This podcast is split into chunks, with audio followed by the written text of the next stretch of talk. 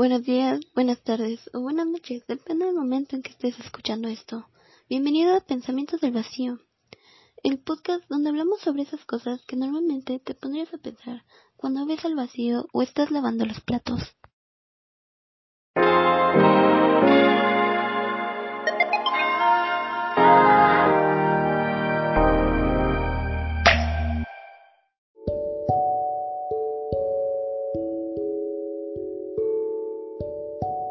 Hola de nuevo, eh, bienvenidos a, bueno, pues a otro tema.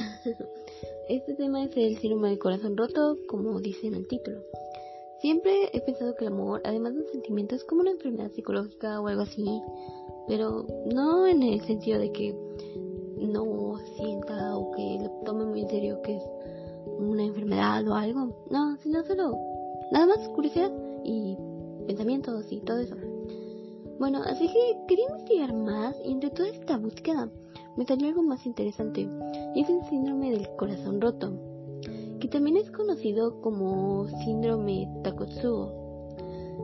Bueno, de paso quiero decirles que ya descubrí por qué les ponen a los primeros episodios piloto y es porque es la primera vez que sale al aire.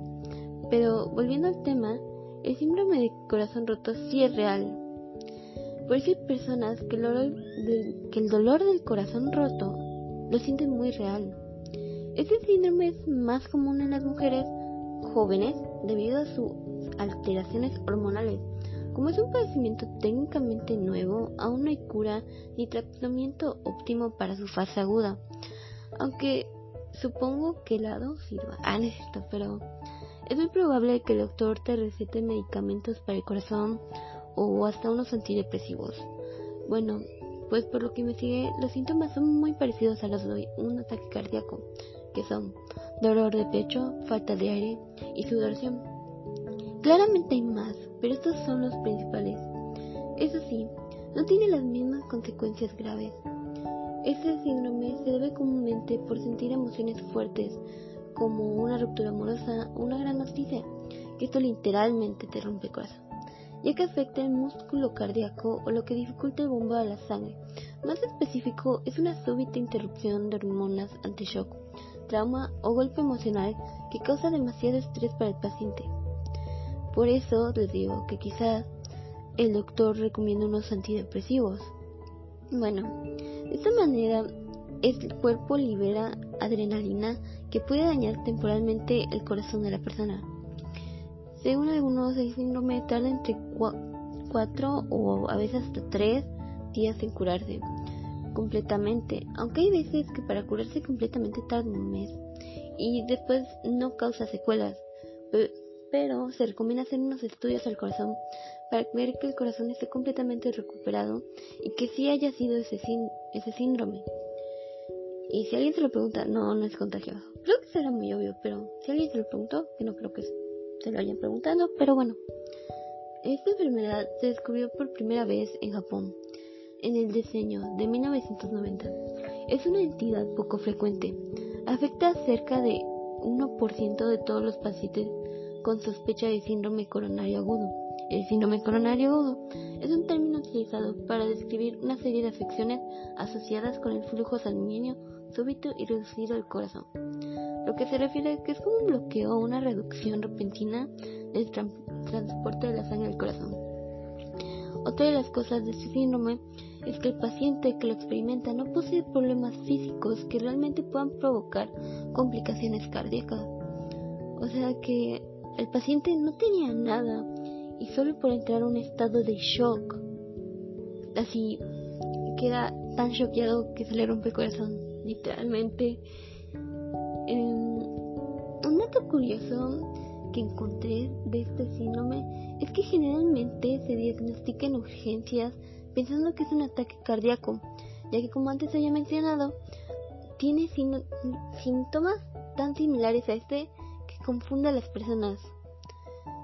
Estas personas llegan a la sala de urgencias, así todas alteradas, todas ahí a paso cabezas hasta llorando, pensando que les dio un ataque cardíaco, pensando que les va a pasar algo malo, cuando en realidad solo, o sea, quizás si les pasó algo malo porque pues para entrar en ese síndrome tienes que haber tenido un shock terrible o algo así. Que supongo que sí han de haber tenido alguna mala noticia, pero no es un ataque cardíaco. Claramente teniendo cualquier sentimiento en el pecho, es común que vayas al doctor. Así que sí, si tienes algún sentimiento o algún malestar en el pecho, no dudes en ir al doctor. Justamente igual salió una noticia donde decía que este síndrome se popularizó, por así decir, en esta cuarentena. Y es que dice que los casos aumentaron y es muy entendible, ya que este se manifiesta por estrés o emociones fuertes. Y todo lo que pasó en la pandemia fue una montaña rusa de emociones. Bueno, no voy a tocar el tema de la pandemia porque ni es el tema y porque no sé, nada más. Bueno, también había leído en una noticia de España, porque sí me metí un noticiero de España.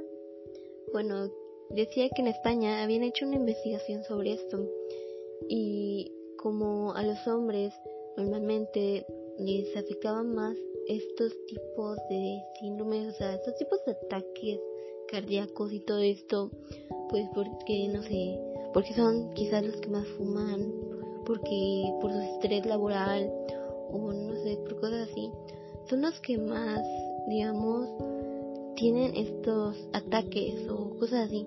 Y entonces las mujeres no le daban tanta importancia a esto.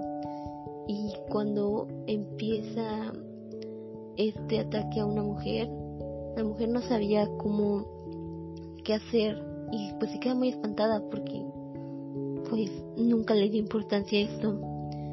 Y, dice también en este artículo que aunque, aunque hayan otras enfermedades, aunque no sé, sean más comunes en otras personas, no aún puede tocarte a ti y que siempre hay que estar bien cuidados, siempre, no sé, siempre hay que tener las medidas, porque aunque sea más común esa gente, aún quedas tú y aunque digamos que no sé, que tú estés bien sano y todo y que lo pienses, nunca sabes. Y pues hay hasta hasta esto que les decía de la noticia española, de este noticiero, igual decía que como según digamos que el ataque cardíaco es el más sonado, pero hay más ataques, hay más tipos. Entonces, todos nos quedamos que bueno, ya sabemos que es el ataque cardíaco y no me va a pasar nada porque yo ya tuve mi medida, ya todo. Bueno, pues no, porque hay otros ataques como este síndrome que es por un estrés. ¿Cómo vas a controlar, controlar este estrés? Tienes que tener tus medidas, tienes que hacer esto, ¿no? Tienes que hacer así, tener tus medidas en sí. Bueno, esta es toda la información que tengo sobre este tema ya que tampoco es un tema muy sonado o muy común, pero bueno, ahorita ya saben un poquito más sobre estas enfermedades del corazón y todo esto. Recuerden que si sienten algún dolor o molestia, no duden en llamar a un médico, ya que igual muchos pacientes que sufren ataques dudan en llamar a un médico y hasta por pena a veces lo hacen. Así que no duden. Si sienten algún malestar, quizás no sea un ataque cardíaco, pero podría ser otra cosa que te afecte. Bueno, eso es todo. Me retiro. Gracias por escuchar Pensamientos del Vacío. Sayonara.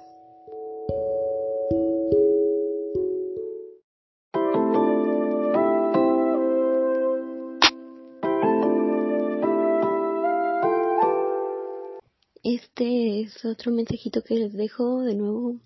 Eh, de verdad disculpen si no sé, es que aún no he escuchado yo el audio completo, así que disculpa si hay algún error. Eh, de nuevo gracias por escuchar esto. Y también qué era el otro ah, momento en que no recuerdas qué ibas a decir por qué te estás perdonando y no lo recuerdas. Ah sí ya recordé. Ah esto qué ah te prometo igual quizás hacer mi información un poquito más larga. Es igual, no suelo hacer mucha información larga, pero quizás hacer que duren más los episodios. No sé cómo. Quiero intentarlo. Y bueno, eso. Y que si me escucho un poquito trabada o que si me trabo mucho al hablar, Estoy un poco nerviosa al hacer esto, así que disculpas, voy a mejorar. Y gracias de nuevo por escuchar esto. Bye.